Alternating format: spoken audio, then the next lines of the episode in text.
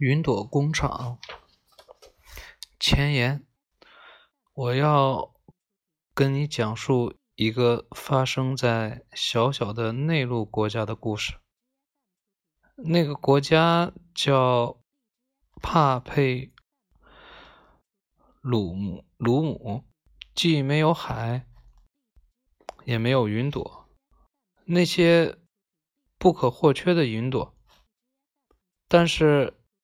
那又是一个那么那么特别的国家，他们的居民自己生产那些他们缺少的东西，比如云朵。故事就从帕佩鲁姆那座不同寻常的云朵工厂开始了。帕佩鲁姆的。云朵工厂，帕佩鲁姆不仅是这个国家的名字，还是这个国家首都的名字。因为这个国家只有一座城市，整座城市周围环绕着一座座山，山外。有一望无际的草原和 肥沃的土地，这是一座美妙的城市，是帕佩鲁姆的人的骄傲。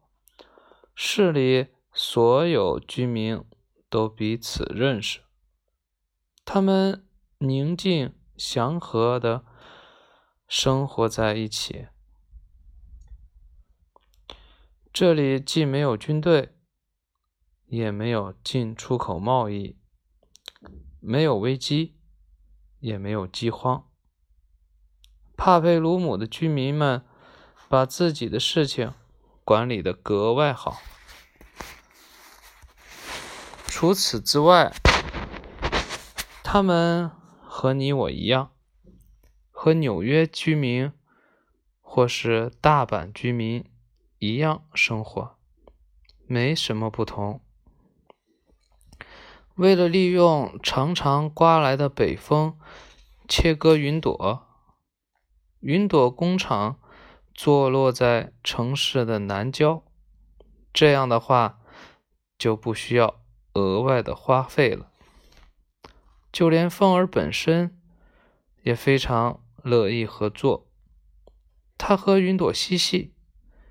推推搡搡，推推搡搡，把云朵从一个地方推到另一个地方。工厂是什么样子的呢？嗯，就像所有的工厂一样，不过这个工厂要更加艳丽明亮，它的墙壁都被涂上了颜色。从空中向下望去，工厂就像一座从模子里刻出来的彩虹桥，立在地面上。制作云朵的水被储藏在一个非常大的水库里，而热能系统的管道则纵横交错。的围绕在水库的周围，连接着主机和用来把水变成蒸汽的蒸汽机。通常，蒸汽机先通过云朵模子塑形，经过质量检验之后，再进行最关键的一道工序。图绘，最后云朵变成工厂里的那个巨大的烟囱里钻出来，被风推动着向上飘到空中，开始了他们的生命历程。为什么图绘云朵如此重要呢？因为。图绘就像是给云朵一张身份证，标明每一朵、每一片云朵的作用和存在的理由。看到一片片洁白的云朵飘在空中，你会带伞出门吗？看到一片片乌云滚滚而来，你不担心刚刚晾上的衣服吗？因为每一朵云都有一副它们应有的模样，没有半点差错，外表的涂色。成了他们的衣裳，他们的制服也是他们的身份证。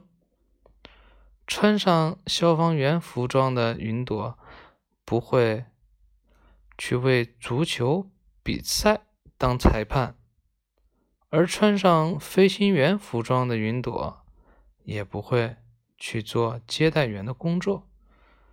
那些装满雨的黑云是为了。浇灌大地，那些软绵绵的白云是为了装扮天空；那些层层叠叠的云朵是为了减少强烈太阳光的危害；还有那些傍晚的云霞，是为了让黄昏时分变得更加美丽。每一朵云都有自己的涂色。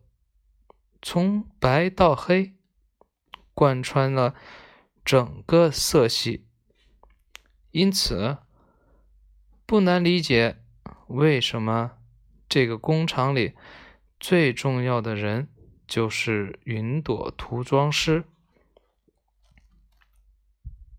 普鲁布是帕佩鲁姆最棒的，也是独一无二的云朵图绘师。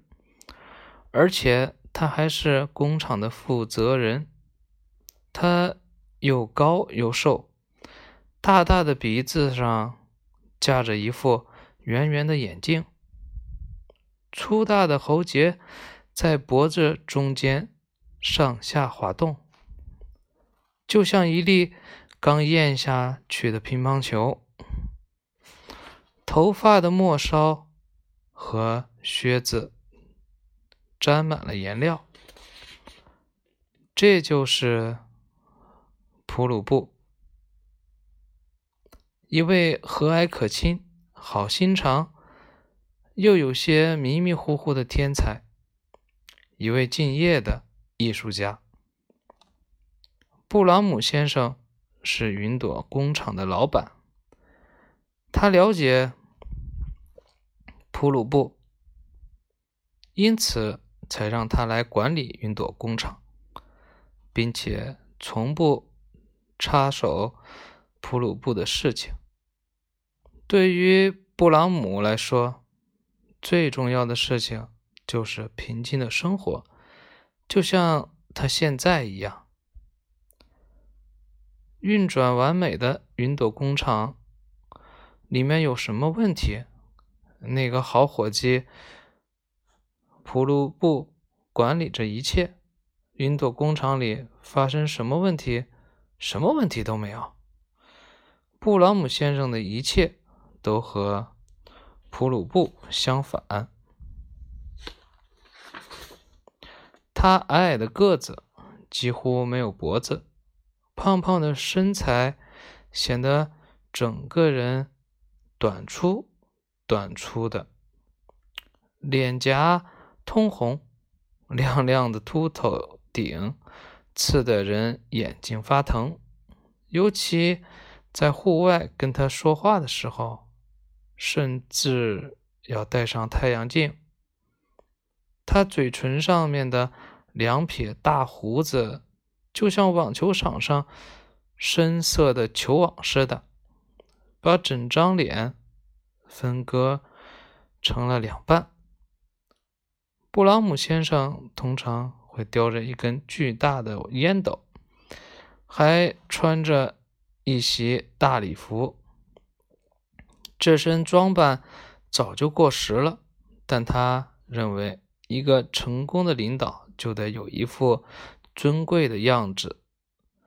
他把这叫做阶层。这么说吧，普鲁布细心专注，一心扑在工作上。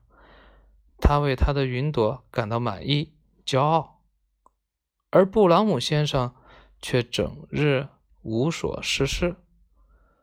虽然这一切都是事实，但布朗姆却不这样想。众所周知，舰艇都得由一个好船长来掌舵。